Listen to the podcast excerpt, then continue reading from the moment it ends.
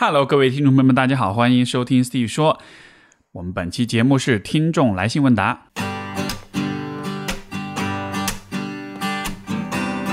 欢迎收听 Steve 说，和我一起拓展意识边界。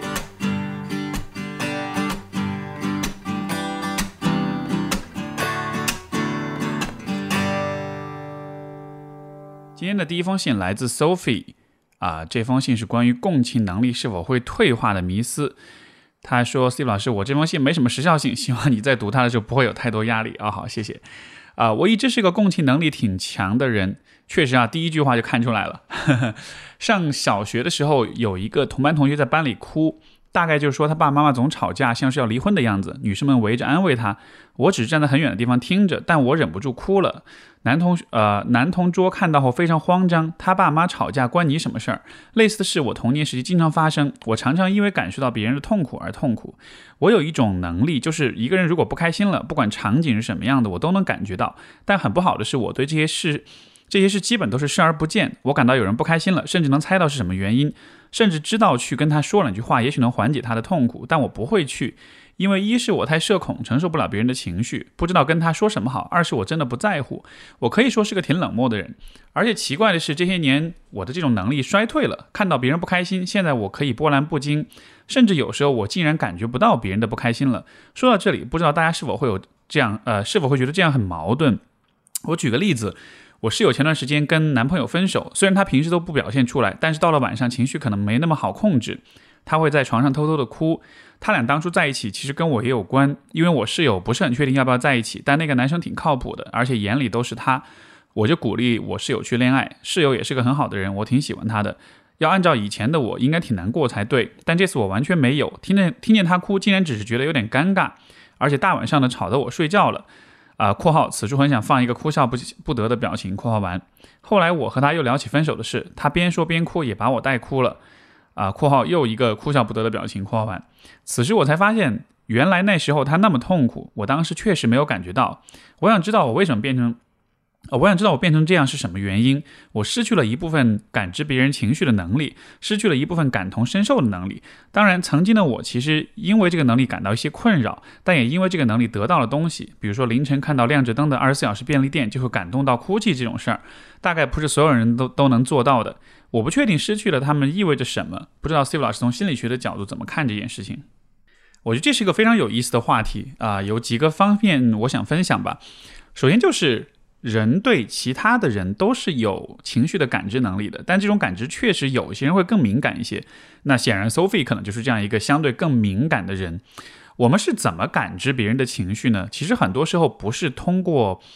呃认知上的有意识的一种感知，很多时候其实是通过我们对他人的，比如说表情、肢体语言、情绪状态等等这样一些外部的呃表现，我们会在潜意识当中会。呃，有接收到这些信号，然后这些信号帮助我们在我们自己的大脑里构建起了这种情绪体验，也就是大家可能听说过所谓镜像神经元，对吧？我们看到别人有一个情绪，我们大脑会在自己的内在呃内内部世界里面去重建、重构这样的一种，相当于是复制粘贴这样一个情绪，然后我们就会觉得好像我们自己也感受到了啊，对方所感受到这种情绪，呃。对于不同的人来说，他的敏感度不同。那么，如果你是这种比较敏感的这种人的话，就像 Sophie 所说，他可能会得到一些东西，比如说很丰富的情绪体验，但同时也会感到困扰。在我的经验当中，比如说，如果我的来访者他是这样一个比较敏感、比较容易情绪上受别人影响的人，我其实会让他做这样一个想象，就是想象你的这个共情能力像是一个泡泡一样，是一个是是一个。呃，存在于你身体周围的一个泡泡，你甚至可以想象这个泡泡是什么颜色的哈。那然后呢，如果你是个很敏感的人，就好像是这个泡泡非常的大，它随时都会包含很多的人进来，只要是离你比如说十米距离远之内的人，他们的情绪如何你都会感觉到，对吧？但是问题就是有的时候你并不需要去感觉这些情绪，或者说有的时候这种情绪感知是一个。不合时宜的是一个让你感到不舒服的状态，但这种时候你好像又做不了什么，而我就想让你想象，你可以把这个泡泡变小一点，你可以想象这个泡泡收缩到了，也许它只有半径五米、三米、一米，甚至它收缩到了只是刚好能够围住你的身体，这样子的话，你就不需要那么多去感受别人的情绪了。所以就是共情能力强，这个可能是出场设定，但是这个共情的范围是我们可以通过练习去啊尝试去掌握、去调整的。我是觉得共情能力强这件事情本身，它可以是一个优势，但是你要学会去掌握它，去使去合理的使用它，在适当的时候去使用它，在不需要的时候可以把它收回来。这种收放自如，我觉得这样子是能够把共情啊的这样一个能力啊用到最好的。然后你说到第二点，就是共情能力衰弱了，其实这个不一定是衰弱，我觉得有可能发生的事情是什么呢？呃，这段介绍一本书，有一本书叫做《摆脱共情》。这个是作者是保罗布呃保罗布鲁姆，然后 Paul Bloom，然后他写的这本书，呃，他其实就提出说，共情也许是有两套回路，一套是认知上的共情，一套是情绪上的共情。我们天生，包括像 Sophie 描述的，其实更多是情绪的共情，就是你没有经过大脑认知的处理，你只是。因为你的很敏感的觉知、情绪的觉知而感受到了别人的情绪，对吧？这是一种情绪对情绪的一种共情。另外一种是认知共情，是什么意思呢？就这个是一个更有意识的过程。我们看到一个人，我们对他的情况进行分析，对他的语言、他的肢体语言进行一种有意识的去观察啊，然后处理这些信息，最终得出一个结论，他可能是什么样一个情绪状态。这种认知共情，它虽然在速度上。包括在情绪体验的强度上，会比情绪共情要相对慢一些，要相对弱一些，但它其实是一个更可控的过程。我们情绪共情是一个更自动化的过程。我看到一个人哭，比如说我看电影，电影里面有人笑，我就跟着在笑；有人哭，我就跟着哭，对吧？但是如果比如说像我们做呃咨询的时候，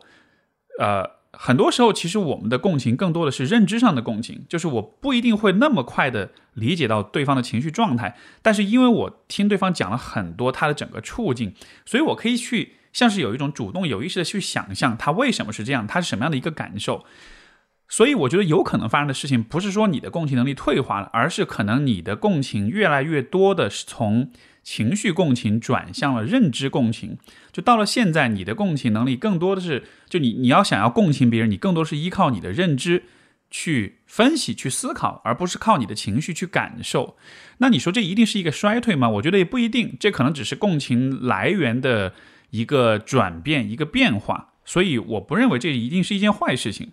而且本来如果情绪共情会让你情绪比较起伏，或者说会有些困扰，那么我觉得人自然而然也会。啊，自己去做调整跟补偿，对吧？你会慢慢的调低你的情绪共情，但是如果你想要让自己依然保持共情的能力，你可以有意识的让自己有产生更多的认知共情。而且实际上，在《摆脱共情》这本书里面，作者也说，他认为其实认知共情比情绪共情是更好的，因为情绪共情会让你太多的关注在个体身上，而且只关注到。这个被你共情的人，而忽视他身边其他的人。他说：“其实我们要去帮助他人，我们要为别人做好的事情，不是只有情绪共情这一种驱动力。认知共情可以让我们对他人的情况有更全面的了解，包括也不只是考虑到这一个人，而是考虑到更多的人，以及包括像比如说像其他的情绪，像仁慈这样的情绪，它其实也能让我们呃驱动我们去做一些利他的事情。所以他就说。”共情，尤其是情绪共情，它不是唯一的，不是最好的，不是最重要的一种呃社会性情绪。我们可以有其他的选择。所以，如果你对共情这件事情感兴趣，也许你可以去看看这个《摆脱共情》这本书哈。它提出算是提出一个呃跟我们平时认知不太一样的一个观点。所以回到 Sophie 这里，就是你你会比如说因为室友或者其他一些事情不是那么在乎了，我觉得可能也是因为你。你在主观意愿上，你有了更多的选择，你要不要去在乎？你要不要去理解、去分析、去试着去体验？就是在认知上有意识的去体验对方是什么样的情绪。如果你有意识的去体验，你会发现，哎，其实我还是会哭，对吧？其实我还是能感受到。所以这不就意味着，其实共情能力是在的，只是说你好像有了更多的一个。呃，掌握的能力，所以这并不是坏事啊。我是觉得每一个人的情绪特质啊，每一个人的人格特质都是有它的独特之处，也是有它的价值所在的。那我们是需要通过后天的学习、跟觉察、跟尝试，去找到最好的去运用这些特质的方式。然后你也会发现，这个世界上有一些事情、有些工作、有些关系，是刚好能够发挥你的这个特长的。然后找到这种合适的位置，把你的。人格特质发挥到最大的价值，这个是我们可以去做的一件事情。好，这是 Sophie 的来信。我们的下一封信来自小左，他说：“Hi Steve，展信家，最近工作上碰到些烦心事，想和你聊聊。呃，刚换工作两个月，遇到一个业务能力上非常优秀的老板，这点我在面试时就感觉到，当时也非常兴奋。在职场上有一个思维缜密、逻辑清晰的老板，可遇不可求。在这两个月工作中，他愿意教下属底层逻辑的东西，我也下决心好好吸纳。”我和他最呃在最近的沟通中有些情绪，他表达自己的观点没有什么显著的 PUA 话术，但我总感觉被 PUA 了，因为他的观他的观点我都能认同，并且深深佩服他的思维能力，从而感觉到自己的不足，哪儿哪儿都不行。这种情绪每次沟通完后都会有，总在羞愧自责，啊自己能力上的啊总在羞愧。啊，自责自己能力上的差距，工作上的动力渐渐不足，在以前的职场和老板关系中，从未遇到这样的情况，也没有这种无力感。不知道 Steve 有没有什么建议，有没有呃方法可以摆脱这种情绪和思维？那因为小左也没有讲更多的，就是他是怎么去沟通的，我只能从你所说的这个状况里提出我的看法，就是有没有可能这个确实不是 PUA，有没有可能这其实是自卑呢？啊，当然我不是说这就这个是最后的结论啊，但是。呃，确实一个情况，我们要想不同的解释的可能性。呃，如果硬要去说，所有的事情都可以被说成是 PUA，对吧？就你可以完全不为自己感受到的任何的情绪负责，你都可以说所有的情绪都是由别人引起跟造成的。啊，但是你自己其实有这样的怀疑，就是说这到底是不是 PUA？所以一种可能性当然它是，但另一种可能性也许在当中有一部分确实来自你对你自己能力上感觉到不足。我觉得，如果一个，如果这个你的老板他有在和你的沟通当中，把很多事情解读为是你能力不足，啊，把很多事情的发生，把很多的原因归因归因于是你的能力不足，那可能他是有 PUA 的嫌疑。因为什么是 PUA？PUA 其实就是通过打压你，通过否定你，通过把所有的事情都。以一种不合理的方式全部归结到你的身上，以这样的方式让你产生对自己的自我怀疑，对吧？从而你会失去自己的立场，也变得更容易被别人操纵。那么你要判断有没有 PUA，可能就是看看有一些明显是不完全由你负责的事情，或者有些事情的这个原因可能是很复杂、是很多元的、很多维的，但是他会觉得全部都是你的错。在这样的情况之下，那有可能是啊有 PUA 的行为。但是从另一个角度来说，你遇到一个优秀的人的时候，你看到了差距，这个确实有可能是会激发我们的这种自卑情绪的产生的。尤其是如果你本身自己的自尊水平、自己的自信水平可能不是特别高，或者说比较脆弱，或者说刚好这个是一个你在呃，就是工作能力这个方面可能是一个你的一个弱点，你的一个软肋。那么人在这样的情况之下，确实有可能激发那种自卑情节的产生。那你也注意到这地方我说的是自卑情节，对吧？情节是什么意思？情节是一个疙瘩，什么意思呢？就是我们跟别人比较的时候，我当我们比这个呃遇到比我们优秀的人的时候，我们看到别人啊很厉害，比我们出色，然后我们觉得自己不行，这种时候人都会有自卑的情绪，就是这个感觉是正常的，比较就会带来自卑的情绪。但是什么是自卑情节呢？其实就是说，当你感到自卑的时候。这种激发的情绪，它不光激发了当下你对当下这个客观事实的一种比较，呃，比较失败之后的一种自卑，你同时也会把过往的很多的自卑情绪一起都给激发。我们看到，如果比如说一个人从小的成长环境，比如说一直遭到周围人的否定、批评，他可能从小就自卑，或者他遇到某一些啊对他影响比较大、比较创伤性的事件，让他造成了他很强烈的自卑心理的话。然后可能成年之后，每当有一个自卑的情绪出来的时候，这个情绪就会同时牵动到他后他之前的生活当中啊那些很深的、很强烈的那些自卑，从而这个地方我们就会把它叫做是所谓的自卑情节，就是它是一个牵一发而动全身的这样一个过程。所以，也许你也可以看看你自己的过往经历当中有没有其他的一些让你深感自卑的一些经历，有没有可能这个地方的这种感觉其实是啊像是一种。你以往的情绪被牵动了，所以说你会觉得这个自卑是很强的，甚至是是是是夸张的，是在这个程度上和当下这件事情是不成比例的。如果是的话，那么我觉得有，也许是可以看一看自己的这个部分，处理一下自己的这个自卑情绪，然后这样子的话，可能你在面对老板的时候，你依然会为他的优秀感到佩服，为自己的不足感到自卑，但是也许这个自卑的这个情绪，它的强度会。不那么的强，它会是更符合当下客观现实的。然后另外关于自卑跟自卑情绪这个，以前我也写过一篇文章，我会把这个呃链接放在呃节目的简介里面，包括评论栏里面，大家有兴趣也可以去读读看，研究一下这个问题是怎么回事。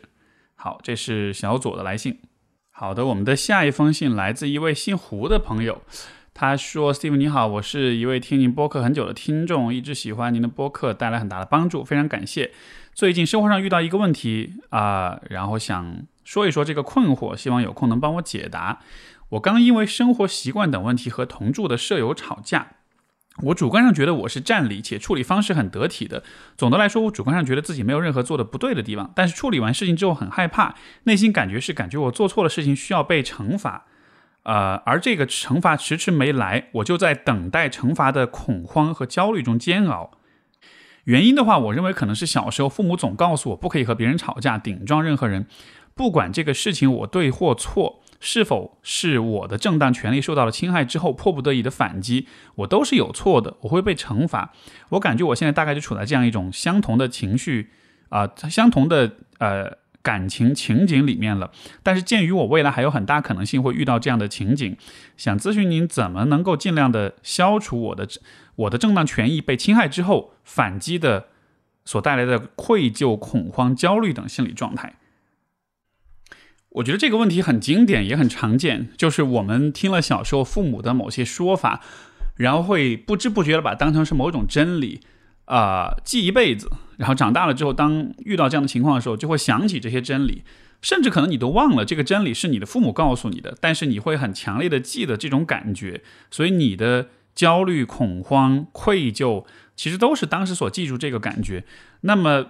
用最简单的方法来说，你得弑父弑母，就是你得精神上杀掉你的父母。什么意思呢？就是你得看见说他们不是理想的父母，他们说的话不总是对的，他们对这个世界的认知并不是最完善、最有智慧、最值得你一辈子都去遵从跟参考的。事实上，我的猜想是，绝大多数的父母都没有都不可能做到呃这么的明智、这么的智慧。他告诉你的事情多半。大概率都是 bullshit，都是鬼扯。所以当这个地方，你父母告诉你说不可以和别人吵架、顶撞任何人，不管是不是你的对错，这都是错的。呃，在我看来，这就是一种鬼扯，因为它是一个一刀切的、不分情况、不考虑因果关系这样一种过度简化的一种道理。而我们知道，当任何一个人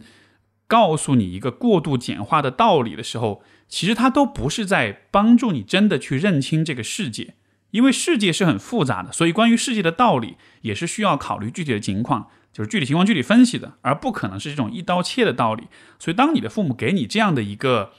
呈现，当你当他们以这样的方式描述这个世界运行的规律的时候，我不觉得他们是在真的是想要帮助你更理解世界是怎么运转的，人际关系是怎么运转的，更像是在用这样一个方式去给你一个很强势的、很简单粗暴的一个道理。那么他们为什么要给这样一个道理呢？我的猜想是，大概率是因为这会让他们的父母作为他们的这个管教工作会变得更轻松、更容易一些。因为这样子你就不会去顶撞他们，你会更听话，以及你也不会在外面惹麻烦。因为有可能他们是害怕你惹了麻烦，他们要去跟别人处理你惹的这个麻烦的，对吧？所以这个规则在我看来，它的我推断他的目的更多的是为他们省事。而不是帮助你去更好的保护你自己，所以你就会看到这个地方，他们提出这种规则的目的，可能没有那么你想的那么的，就是是是是为了你，因为我们会默认，哎，父母是爱我们的，是在乎我们的，所以他们是很无私的，他们做的所有的事情都是为了我们好。但实际上，我觉得这个世界上不存在能够百分之百为别人好的人，大多数的父母他们也是普通人，也有自己的局限，也有自己的。呃，情感需要也好，自己的需求也好，所以他们肯定是会做些为自己的一些事情，对吧？像是在养育孩子的过程中，那就更不用说了。养孩子本身也很辛苦，花很会花很多的时间精力。所以，如果能告诉孩子一些事情，让他可以更好的呃给自己节省精力，避免麻烦的话，那一定是会说的，对吧？所以在这样一个前提假设之下，我的推断就是，当你的父母告诉你这样一个道理的时候，这并不是一个。对这个世界的客观规律的一种描述，那么我们应该或者我建议你怎么样去看待这个跟别人争吵冲突这个事情呢？我觉得比较好的一种方式，我们之前的节目也有提到，其实就是四分的愤怒。什么意思呢？首先，和别人发生争吵冲突，这背后当然是由攻击性、是由愤怒的情绪驱使的，对吧？这种情绪它本来就没有错，因为你的父母他们基本上是在说。你的攻击性、你的愤怒情绪是错的，你不应该有。但是在我看来，这个情绪是中性的，它没有对错之分，它就是人本能的设定，是我们非常动物性、非常本能的一面。我们在感觉到危险、感觉到自己被伤害了之后，自然而然就会有这样一种情绪产生。这种情绪产生的目的是为了驱使我们去做一些事情，要么是去保护自己，要么是逃离，要么是去反抗。就它其实就是无非就是一个情绪驱动的一个信号而已，所以你不能说它一定是对或者是错，只是说呢，呃，不是所有的情况之下，我们都需要用十足的、巨大的、强烈的愤怒的情绪去回应，因为如果你的父母从小不允许你反击，不允许你表达你的愤怒或者是你的攻击性的话，那么很有可能你其实就不了解这个部分，或者说你不太知道怎么去把握你的这这一股能量。当这股能量来的时候，你可能会有的选择就是要么就是憋着，但是其实你也憋不住，对吧？当你实在是愤怒到呃极致的时候，你还是会爆发出来。所以，我们对于愤怒的情绪处理方式就很简单粗暴，要么忍，要么就忍到极致之后爆发。但是，我们从来没有考虑过怎么样把它用一种更为恰当的方式表现出来，也就是我说的四分的愤怒。就想象你能够让你表现出百分之四十的啊呃这个。呃，情愤怒的情绪百分之百，如果是最强烈的话，百分之四十的愤怒是有些愤怒的，但它不至于让你失控，它不至于让你失去理性，它可以支持你很据理力争的维护自己的权益，它也可以让你不会完全的情绪化，而是能留一些感呃留一些理性思维去真的了解情况，真的搞清楚这个事情到底是谁对谁错。所以我觉得是可以有一定程度的啊这种愤怒情绪的唤起的，你利用这种情绪去做一些合理的。像成年人一样的，啊，对于事情有建设性、有帮助、有条理的这样一些事情，你之所以会感持续的感觉到那种焦虑、那种恐慌，我的猜想是你其实从来没有真的被惩罚过，对吧？但是人有这样一个很有意思的特点，就是我们一方面如果外界给了我们惩罚，那么我们事后会，呃，下一次遇到类似情况，我们会担心惩罚再次来，我们会感到焦虑。但是有另外一种可能性，就是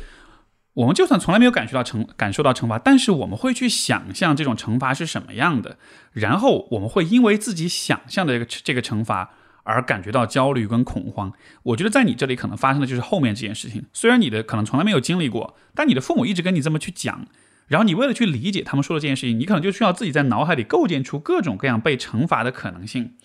当你想的多了，当你变成一个脑补惩罚的专家以后。你当然就会感到焦虑，对吧？因为你脑子里很容易就会构建出各种各样很可怕的结果，所以你想要去克服这样一种情绪，我觉得也可以去看一看，就是你在构想这个惩罚的时候，你到底想了些什么？你你的这种，你你可以把这个关于惩罚的想象，把它掰开了揉碎去看一看，你可以把它写下，你可以把它描述出来，你看一看这当中有多少是来自真外界的真实反馈，多少是来自你自己的这种想象，以及这当中还包含的一个可能性就是。当父母说你不可以顶撞别人的时候，他们有可能传递出的一个信息就是：如果你顶撞了别人，如果你啊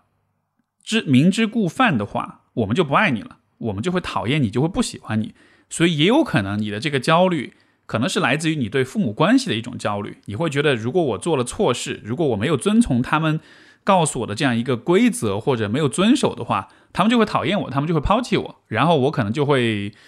没有办法生存下去，就没有人爱我了。那这个也是有可能带来焦虑跟恐慌情绪的。所以，如果是有这一层的联系，我觉得也可以看一看，今天你作为一个独立的成年，你是否还会那么的依赖父母的喜欢跟爱来生存？那客观上来说，肯定是不需要了，对吧？你可以自己生存下去，你也可以选择，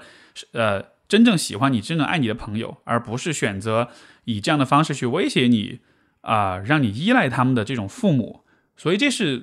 不同的一些理解角度吧，就希望对这位啊姓胡的朋友有些启发。好的，我们的下一封信来自 Ivy，他说：“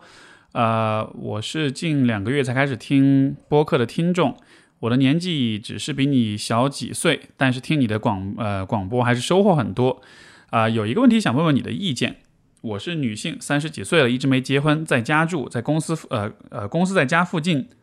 我爸前年啊，就是一九年得癌症去世了。我全职照顾他快两年时间，他的病比较严重，一直需要人照顾。他去世后，我就在家里附近找了工作，职位是部门经理。我一直跟我妈关系一般，她是一个不懂得表达情感的人，以前做了很多伤害我的事，可能听上去是小事，但总体而言，她是没有，她是一个没有什么温情的人，自私一些。一直以来，我爸关心我多一些，可能跟他的呃，可能跟我妈的成长有关。七个兄弟姐妹，他第五，从小到大也是没有人关心过他吧，所以他不懂得照顾别人。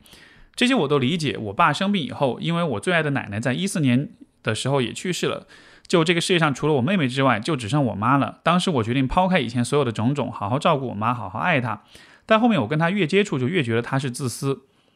啊，我一直维护着她，每件小事都站在她的立场去照顾她。我去年上班很辛苦，每天十一二点下班，她完全没有在乎过，只希望我更赚更多的钱，得到更高的职位。有时候我早点下班还要给他做饭吃，我太忙了，脏衣服堆在那里，他从来不会帮我洗。家里卫生也是我周末做。我爸去世后，他有谈恋爱，招人非议，我维护他。我弟欺负他，我为了帮他跟我弟决裂。他重男轻女严重，我都抛弃所有的种种，一心对他好。后面他的遭遇不好的事情，他难得的遇到一个对他很好的男人，一年后也因为车祸去世。我担心他，还为那个人料理后事，我也很难过。是一个很好的阿叔，是个好人。总之，这一切慢慢都定下后，生活也步入正轨。可是他还要一直花钱打扮。我不反对他花钱，但他花钱大手大脚。我一直以来是很省的人，看不惯他这样子。而且他经常计算我的存款，想用我的钱买房子，但他又重男轻女。我不想跟我弟有任何瓜葛。每当问起他多少有多少钱的时候，他甩脸色给我看，还生气地说：“啊，我贪他贪图他的钱。”后来因为一个事情，我跟他大吵了一架。从那个时候开始，我就再没有跟他说过一句话，已经冷战两三个月。这几个月我好觉得好轻松，好开心，我再也不会去为他擦屁股，在他眼里我就是一个工具人，一个赚钱的免费的劳动力。因为我们住在同一栋房子里，基本上还是我基本上一天也跟他见不上一次面，一周也就见一两次面，这种关系我觉得很奇怪。朋友都叫我离开家，但如果我离开家，家里就只剩他一个人住了，我也担心。而且我现在主要想存钱买房子，住在家里也是为了省钱。我内心是拒绝跟他改善关系的，但是一直这样子很奇怪，所以觉得很矛盾。最近工作不是很顺利，这个工作最多做到年底，后面我有可能在本市找工作，要么就回到一线城市工作。只要有我妈在的地方，我兄弟姐妹就没有一个和的。我妹妹怨恨我不照顾我妈，呃，说我贪他的钱，啊，我听了很无奈，觉得我我最爱的妹妹不理解自己，就没有呃就没有必要再再纠葛。我没有花过我妈一分钱，自从大学毕业到现在，拿给她一一百元加油，她会给我脸色看的。我弟是从小在重男轻女氛围中长大，现在现在成长为一个自私、懒惰、贪婪、懦弱、没有同理心的人。我也不想多讲他，以前有多宠现呃宠他，现在就有多恶心。我自己是一个控制欲很强的人，有时候确实会给亲近的人不舒服的感受。但是我的大姑、小姑、表弟们，我身边的朋友们都很尊重我，也很爱戴我。可是家里人这样子真的让我很无语。我知道所有事情的起因、经过、因果都因果都懂，但我解不开这一题。不要建议我找另一半，我没有想过要建立另一半的家庭，因为我太累了，我不想照顾任何人。想听一下你的看法。我估计这这封信很多听众听了会特别愤慨啊，说天哪，世界上怎么会有这样的妈妈，对吧？然后肯定也会力劝你离开、独立、搬出家去。呃，我我我也会有这样的想法。但是呢，我估计这样的想法你也知道，然后身边有很多人跟你讲过。那么我试着稍微讲一个略有点不同，可能没有人跟你讲过的一个事情好了。我觉得要去改变这样一个状况，要去更好的去让你自己有更好的生活，你需要做的很重要的一件事情，其实是更多的去感受你自己。因为我们看到你妈妈她的共情能力、她的同理心很弱，对吧？那么我可以想象的是，在这样一个妈妈的照顾之下，当你成长起来之后。可能你的共情能力，你对，呃，也是不是特别的强的。像你自己说过，你是一个控制欲很强的人，给亲近人不舒服的感觉什么的。呃，我我不知道你跟别人是怎么相处的，但是我这里看到的问题是在于你对你自己的共情能力是很差的。啊，这个听上去有点奇怪。哎，我们对自己还有共情，或者说换个说法，就是你对自己的情绪感知、觉知是很差的。呃，我之所以做这样一个推断。恰恰就是因为，如果你妈共情能力很弱，那么她在你小的时候，在成长的过程中，她可能就不太会给你比较及时的、比较准确的、啊比较有温度的这种情绪上的照顾跟关怀。但是作为小孩子，我们在心智发展的过程中，我们其实是需要通过外界的情感的输入，来帮自己发现说，原来我是一个有情绪的人，原来我是有各种各样丰富的情绪，原来我也好，别人也好，都是有很多情绪体验的，对吧？我们学会这件事情是需要身边的人有很多的情感的关怀跟表达，是需要他们帮助我们去理解。哦，原来这个叫做情绪。所以，人对于情绪的感知跟理解是需要有外界的支持，而且是比较啊，就是比较亲密的、比较敏感的这种支持，你可能才会学会这一点。然后慢慢的，你才能建立起一个就是对自己的情绪的觉察，还有一个就是对别人的情绪的感知，也就是所谓的呃同理心。所以，当你妈妈是这样一个人的时候，你自己在情绪的觉知上面可能就不会特别强，你就会不太能感觉到你自己是什么样的感受，而这个恰是当下这个问题所在，因为你不太能感觉到自己的感受是不开心的，是不好的，是紧张的，或者说也许你感受到了，但是你没有那个习惯在感受到了之后去做点什么，你只是感受到，但你对这种感受可能是无动于衷的，那么结果就是你一直在这样一个糟糕的关系里，一直不停的感觉到呃在吃亏，在付出，在被委屈，被冤枉。但是好像你都并没有做出任何行任何的这种改变跟行动，或者你没有办法让自己从这个糟糕的关系里出来。我觉得原因恰恰就是在于你对自己的情绪的觉知跟感受可能不足，或者说不是那么的在意，不是那么的重视。所以说要呃，你看像有的时候我们去帮助一些这种呃遇到所谓渣男或者渣女的 这种亲密关系里哈，遇到一个糟糕关系但走不出来的人，你去劝。你去告诉他你要离开，其实这些都没有用。最终真正有用的是什么呢？就是你帮助这个人重新建立起对自己的感受的那种尊重跟重视。我是真的有感觉到不开心，但我不开心的时候，这个不开心是什么样的一个感受，对吧？我好好去体验一下。我体验完了之后，我想想看，这种不开心的感受，有了这种感受之后，我会想要做些什么？我会想要做出怎么样的反应？就像是我需要重新去建立和自己的连接，因为。当下的你可能 对自己的情绪是一个漠视的、一个忽视的状态，所以现在你把自己的情绪跟感受排位放在了非常靠后的位置，在之前放着很多其他的责任跟义务，需要照顾你妈，需要做各种各样的事情，承担各种各样的责任。但我想你把这一个部分排位靠前一点，甚至我觉得应该把它放在最前面的位置，这样子的话，你才有可能真的。做那些尊重你自己感受的事情，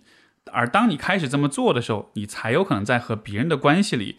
去做出正确的选择，让自己不再就是不断的陷入这种受伤的、吃亏的、过度付出的这种情况里。最后一点就是你说你自己控制欲很强，然后有时候让人觉得可能不舒服。那其实控制欲很强的人，他背后的一个成因也是在于你在你你是有点去。就当你去试图控制一个人的时候，你其实也是漠视了这个人有他自己的感受跟想法，他自己的渴望跟需求。所以说你会控制别人，我猜想反过来，你可能对你自己也是一种漠视的一种状态。所以这样的情况之下，那么处理这种糟糕的关系，遇到这样一个可能是过于过度的自恋、自我为中心的这样一个妈妈，那可能确实就很难处理好。像你妈妈的这种表现，我猜可能也是因为她人生中的一些经历，可能是有一些创伤性的事件，可能他现在这种整体的这种人格状态，我不确定是什么样的问题，但是我觉得可能确实是一个稍微有点超出常人范围的一种表现。所以啊，这种情况之下，我觉得还是尽可能的照顾好你自己，啊，逐渐的让自己从这种对自我跟他人情绪的漠视里走出来，能够更多的看到所有的人都是有自己的感受，都是有自己的情绪的。然后，当你在对待他们，包括对待你自己的时候，你需要去尊重这种情绪，尊重这些感受，以这样的方式去和他人相处，可能是更健康的一种方式。好，这是这封信我所想到一些东西。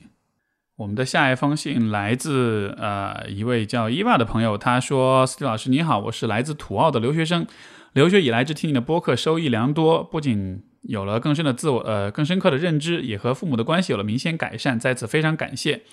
介绍一下 我的成长背景。我出生以来，大约八个月大时，父母因为生意忙，便把我留在了爷爷奶奶身边，一直到上小学。在此期间，父母也带我回家住，带我去旅游。但我对这些经历记忆不深，大多数都是从相片中得来。自从记忆起，只记得爷爷对我好，啊，他会给我啊做各种玩具，啊抓蚯蚓、喂小鸡。奶奶是最严厉的，她会骑自行车带我去练琴，但如果听我弹的不对，就会打我的手背。我知道她是疼爱我的，但爱的方式是那个时候我不能理解的。说起奶奶，她是三个孩子的妈妈，小时候经历过战争，在我五年级时，我爷爷因为中风只能卧床，一卧床就是好几年。我奶奶照顾她也是好几年，从来没有听她累过，也没有见她哭过。只是爷爷临走那天，我记得她哭得好大声，好难过。说说我自己吧，初中起便一直寄宿在阿姨家，直到高中结束，只有周末才回家，因此和父母相处时间很少。那时候我不懂父母相处的难处，呃，我不懂父母的难处，也不懂怎么爱父母，只觉得他们不像别的父母那样爱我。我从小到大没有人教过我怎么爱一个人，大多数道理都是犯了错之后自己悟出来的。因为父母也不了解我，在青春期时我们冲突爆发的很严重。母亲总是说我不像别的女孩那样撒娇，遇到我的大人总是说你家孩子很成熟。那个时候我以为这是件好事，直到二十出头开始有了自我认知，才意识到自己诸有诸多心理上的问题。因为父母缺少呃陪伴，缺少关爱，我都很难明白什么是亲密关系，并且在与恋人的相处过程中存在着依恋心理，非常害怕失去。小时候经历过被啊姑丈。啊，应该是个亲戚啊，被姑丈强吻的经历。那个时候我大概小学六年级，他在醉酒后猛地，呃，猛地把嘴靠过来强吻了我。我仍记得当时牙齿死死抵住的场景。可能那个时候还小，不懂这些事，也不敢跟人提起。可能当时我是害怕的、羞耻的、愤怒的。但自此以后啊，就对他就对我避而不见啊，生怕我告对呃对外人告知了这件事。这些事情已经过了十多年，我现在也没有和父母提起。但这些记忆仍像昨日一样历历在目。我心里想过，我是否因为这些事情受到了创伤？但是自但是呃，因为我自此之后对陌生中年男人都会感到害怕。我的情感经历也不多。高中时被人表白，那个时候我是减肥成功的时候。从小就是个胖女孩，最多时候大概一百四十多斤，后来瘦下来三十多斤。因为五官还可以，就有男生追我。那个时候啊，鬼怪很火，他送了我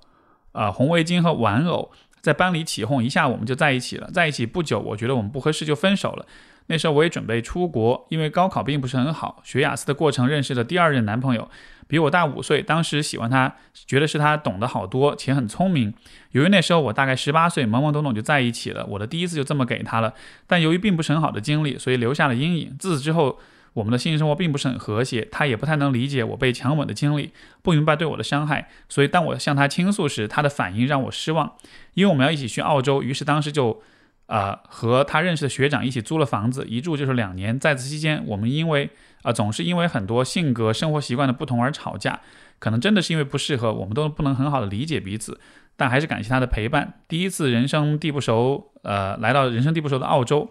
之后疫情来了，异国一年半之后感情淡了，也就分手了。是他提的，可是我很依恋，所以没能说出分手。他也在国内找到新的喜欢的人，想去追求。后来就遇到现在的男朋友，他是新西兰人，父母是中国人。我们每天在一起很开心，性格很合适。呃，两个人都爱做饭，爱听歌、画画，也有共同的兴趣爱好，相处很和谐。但他有个关系很要好的美国女生，也是有中国背景，总是时不时找他聊天。因为我们没在一起之前，他们几乎会天天见面聊天。因为这一点我很不开心。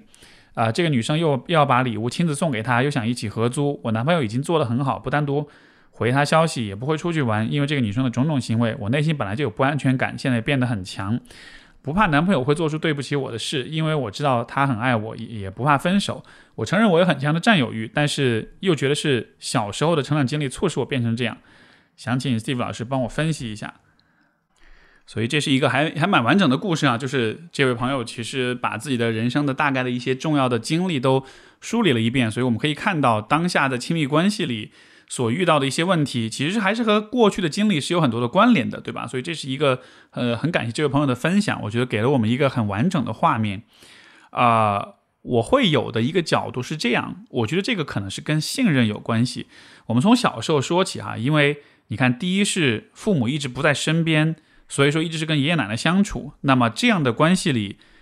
爷爷奶奶虽然也是亲人，虽然也对你很好，但是呢，他们确实不是父母。作为小孩子，自己也会有这种感知，就是我的亲生父母跟我之间是不那么亲密的。所以说我不得不去和爷爷奶奶啊建立这种情感的这种连接。但是不论再亲密，他没法替代父母的这个角色。父母这边呢，我觉得可能也是因为。他们跟你也不熟，他们跟你也没有很亲近的相处，所以到了后来，他们可能也不太知道怎么去跟你亲近了。呃，这个当然就是我的推测啊。我觉得他们可能也带着，不管是愧疚也好，是困惑也好，还是不知所措也好，总之，如果小的时候没有和你一起相处，长大了之后，孩子也不知道怎么对父母，父母反过来也不知道怎么对孩子，所以会产生这样一种就是，呃，这种依恋关系没有成功的完整的形成，造成的结果就是你跟父母，你跟身边的所有的人都形成了一种一般般的差，有点差强人意的这样一种情感连接，而在这种情感连接之下，你对外界，你对他人的那种信任度就不会那么高。因为就对比一下，如果你从小是生活在父母身边，然后呢，父母对你也非常的关心、非常的疼爱、非常的亲密，在这样一个情况之下，你在很小的时候是有可能体验过那种极致的亲密的，就是你会非常非常的确信，这个世界上至少有一个人是非常爱我的。你有了这样的体验之后，啊，在人际关系的信任上面，其实就会好很多。你有过那种体验，你就确信我是有可能被爱的，然后我是可以对爱我的人完全的敞开的，所以说啊，信任就有可能建立。但是对于你来说，可能就是因为没有过这样的关系，所以你其实并没有体验过在一段很亲密、很安全的关系里，完全的信任另一个人是什么样的感觉。又再加上后来你经历了这种啊被侵犯的这种事情。但是也没有人去帮助你，所以可能这个就更加深了你的孤独感，更加深了那种不会有人理解我，不会有人保护我的这种感受。那么你看，成长经历当中的这些因素导致你对人际你在人际关系里感到不安全，感到无法真的信任。那么当你恋爱的时候，会发生的情况就是你会一直有不安全的感觉，从而你会有占有欲也好，你会患得患失也好。你会害怕关系的分离也好，哪怕这个关系不好，哪怕这关系很一般，但你依然会依恋，对吧？这种依恋是不是说你客观上对这个人真的很依恋，而是对于你来说，内心深处没有那种坚定的、确定的、不会分离的关系作为一个情感的支柱，所以你总是害怕的，你总是担心的，所以才会有这样的情况。那么我觉得好的一面是，今天你有了这样一个男朋友，你们的关系很好，而且我能感觉到你在这个关系里也是一点一点的重新建立起了对另一个人的信任。我觉得这种信任是非常重要跟非常有疗愈性的。只是说现在遇到这样一个女生，她其实又会，也许又会激发你过往的一些这种对于关系不安全的感受，会激发出来这样的一些反应。那么面对这样的反应，我的建议是说。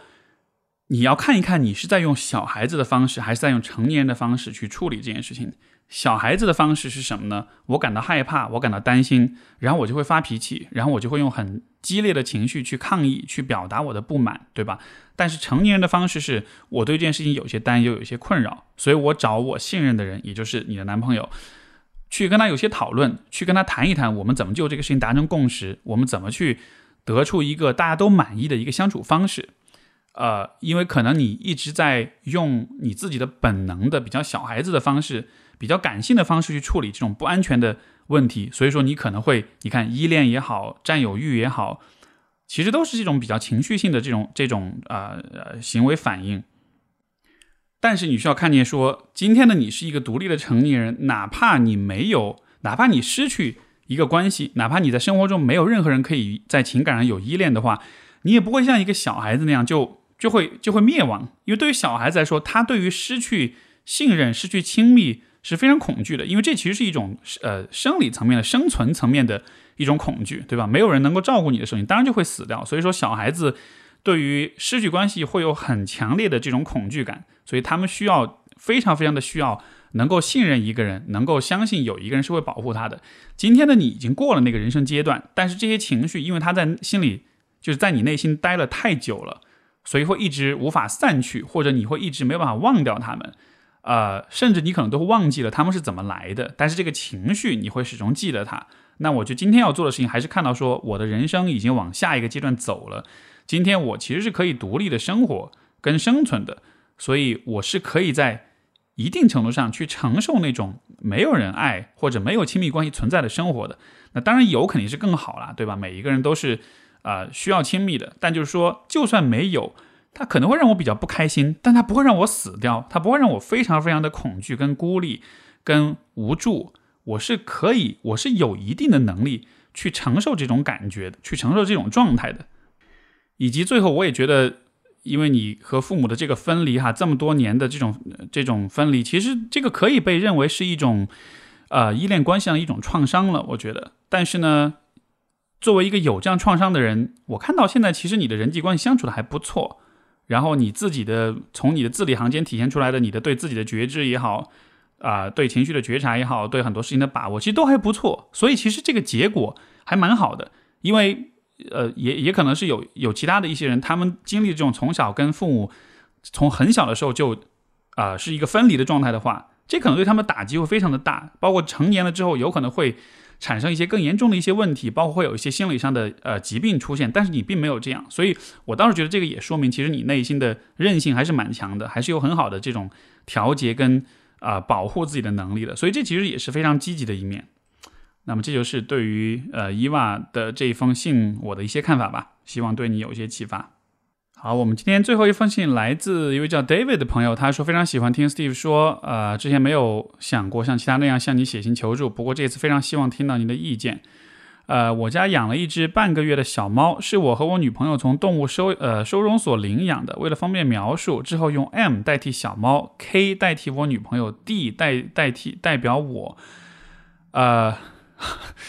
呃，这个有点麻烦啊，这个替代的方式，我还是就是用用用原名吧。OK，所以女朋友想抱猫，但是猫会叫，女朋友就认为猫在凶她，于是女朋友把猫扔到了从床上扔到了地上。我看不惯去问他你干什么呢？他觉得我对猫好，不对他好，他觉得他的情绪更重要。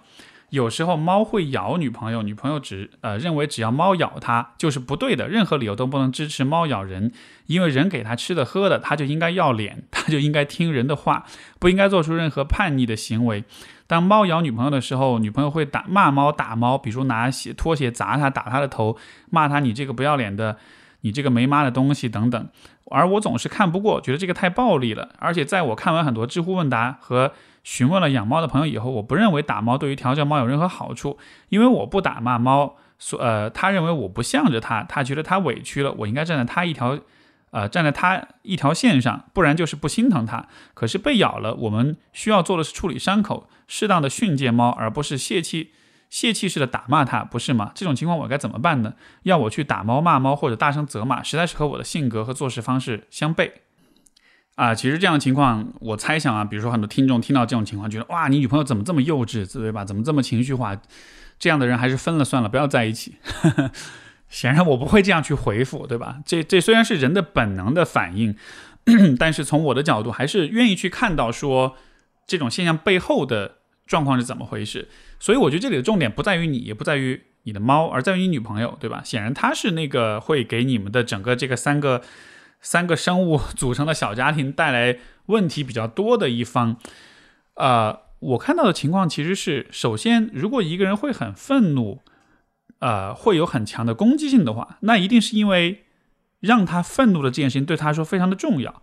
而你的女朋友会因为什么事情感到很愤怒呢？就是她没感到没有被重视，她觉得你的某些行为表现出对她的不在乎，而这会让她很愤怒。那想想看，当我们感觉到别人不重视我们，我们觉得自己不重要、没有被在乎的时候，我们会有怎么样的感受？那可能会是难过的，对不对？会是受伤的，会是感觉自己是，嗯，孤独的。但是你女朋友的方式是很愤怒，是用这种很你看打骂的方式，啊，骂脏话的很暴力的方式来反应。那么这说明了什么呢？这说明了在他过往的人生经验当中。当他因为不被重视而感到难过、感到悲伤的时候，这种难过跟悲伤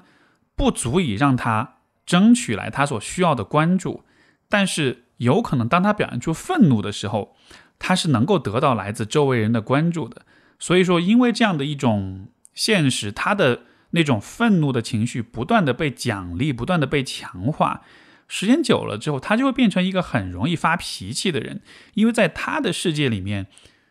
我表现出难过、委屈是没有办法让我感觉到被爱的。但是如果我大喊大叫，如果我很暴力的话，别人就会给我回应。这个回应不一定是说，呃，我我很爱你，我很关怀你的那种回应。但是这个回应也比没有回应好，对吧？所以说他的这种暴力，我觉得有可能就是因为他的成长经验当中经历过非常多的忽视，非常多的不被关注，非常多的这种。有意的、刻意的冷漠跟漠视，而他展现出一定的暴力性之后，能够引起对方的反应，包括是引起某种冲突的话，这种冲突对他来说也是好过完全不在乎的。所以这样一个情况之下，他的这种暴暴力的愤怒的行为就变成了一个他最喜欢、他最首选的一种情绪表达的方式。我还看到的一点是，他会跟一个猫去争宠，呃，这表面上看上去好像很可笑，对吧？但是你想想看，我如果一个人会因为自己的男朋友更喜欢猫而不是自己而感到心里不平衡的话，那说明什么？那是不是说明他其实非常非常非常的缺乏爱、缺乏关注，以至于